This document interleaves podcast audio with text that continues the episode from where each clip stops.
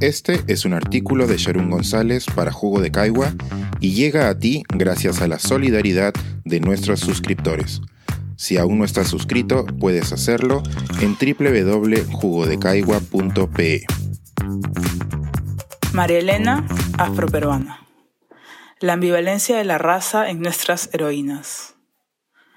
Un año después de su asesinato, el Ministerio de Asuntos Sociales de España y el Centro de la Mujer Peruana Flora Tristán publicaron un libro en honor a Marilena Moyano. Perú, en busca de una esperanza, fue el título elegido para la compilación de sus escritos y reflexiones. El velo de la violencia institucionalizada hizo necesario ampliar su propia voz. Han pasado 30 años desde su asesinato y Marilena Moyano es aún tratada como un tabú por sectores de la sociedad. En conmemoración a su muerte, comparto algunas reflexiones sobre una característica de Marilena que ha sido dejada de lado. Coraje es el título de la película dirigida por Alberto Durant, que en 1998 intentó recoger la biografía de Moyano. El título era una alusión al apelativo con el que es más conocida en el Perú y fuera de él, Madre Coraje. Es un retrato crudo no solo de la realidad de Elena o de Villa El Salvador, sino el de un país rehén de la violencia negra o negrita, son dos formas en las que su entorno se refiere a Marilena en esa película. Para mí, era la primera vez que su negritud era aludida de forma tan directa y abierta. No había oído antes referirse a esa característica, ni a aquellos que la reconocen como un ejemplo de resistencia social, ni a quienes la tachan mediante el terruqueo. Precisamente, no clasificar a una persona racialmente es el ideal del activismo antirracista.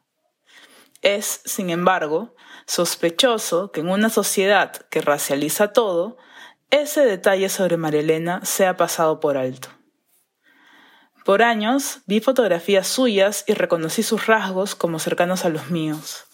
Me costaba creer que una mujer así recibiera un tipo de culto por su resistencia, lucha y muerte.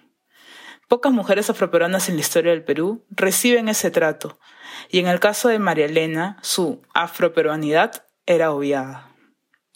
Y ese vacío sobre ella era también una forma de borrar el aporte de las mujeres racializadas negras a la construcción del país como hoy lo conocemos.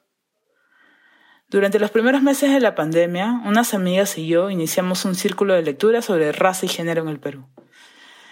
Mi incógnita alrededor de la desracialización de Marilena, me llevó a sugerir que leyéramos algo sobre ella. La información al respecto resultó escasa en nuestra búsqueda, hasta que encontramos la recopilación de sus reflexiones. La discusión devino en una nueva pregunta. ¿Hasta qué punto la resistencia de Marilena es una forma de resistencia de las mujeres afroperuanas? El libro compilado la presenta como una de las mujeres más representativas de la última década, los 80. Sus propias reflexiones colocan al centro su condición de mujer y del pueblo. El aspecto racial ahí es una interrogante. Hay muchas razones por las cuales las mujeres racializadas pueden negar el impacto de la raza en sus vidas. Algunas de ellas son la acusación de ser acomplejadas o de exagerar es además tentadora la opción de atribuir los maltratos sobre el machismo, un mal aparentemente más simple de entender. En la ecuación de la marginación, los valores no son excluyentes. Las personas pueden ser sujetas simultáneamente al racismo, al machismo y al clasismo. Luego de leerla, noté conexiones útiles, tal vez para la reflexión académica, pero eso no lo es todo. Leer a Marilena Moyano significó navegar por su liderazgo comunitario de bases, sus ideas políticas adversas a Sendero Luminoso, las injusticias y la violencia.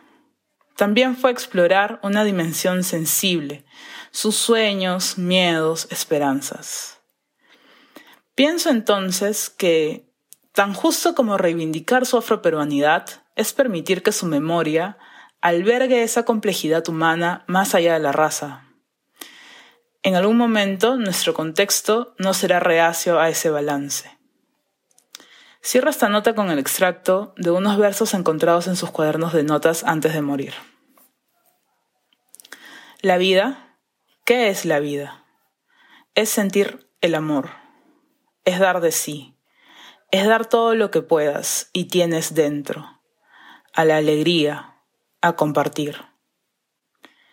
Existe una vida interior que la mayoría de mi pueblo la vive intensamente, pero también siento la muerte cerca, al hambre, al frío, a la impotencia a pesar de la vida siempre está la muerte cerca.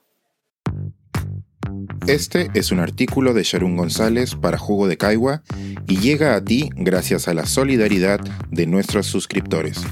Si aún no estás suscrito, puedes hacerlo en www.jugodecaigua.pe.